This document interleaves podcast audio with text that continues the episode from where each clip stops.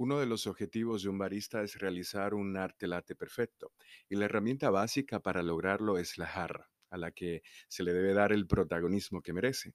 Este recipiente influye al momento de vaporizar la leche, formar la microespuma y elaborar los diseños sobre el café. Hay dos puntos claves que se deben de tomar en cuenta a la hora de elegir la mejor jarra, el tamaño y el ancho de los picos. También es importante considerar el material o si tiene o no agarradera. Estos aspectos permitirán tener una emulsión adecuada de la leche, lo cual proporcionará un sabor agradable y una textura sedosa al paladar. Las jarras deben de tener el tamaño y la anchura suficiente para poder vaporizar la leche. Existen de 12 y 20 onzas y se aconseja llenar solo tres cuartos del recipiente.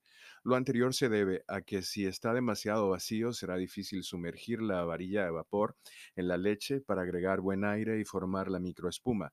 Y si está muy llena se desbordará al momento de vaporizarla.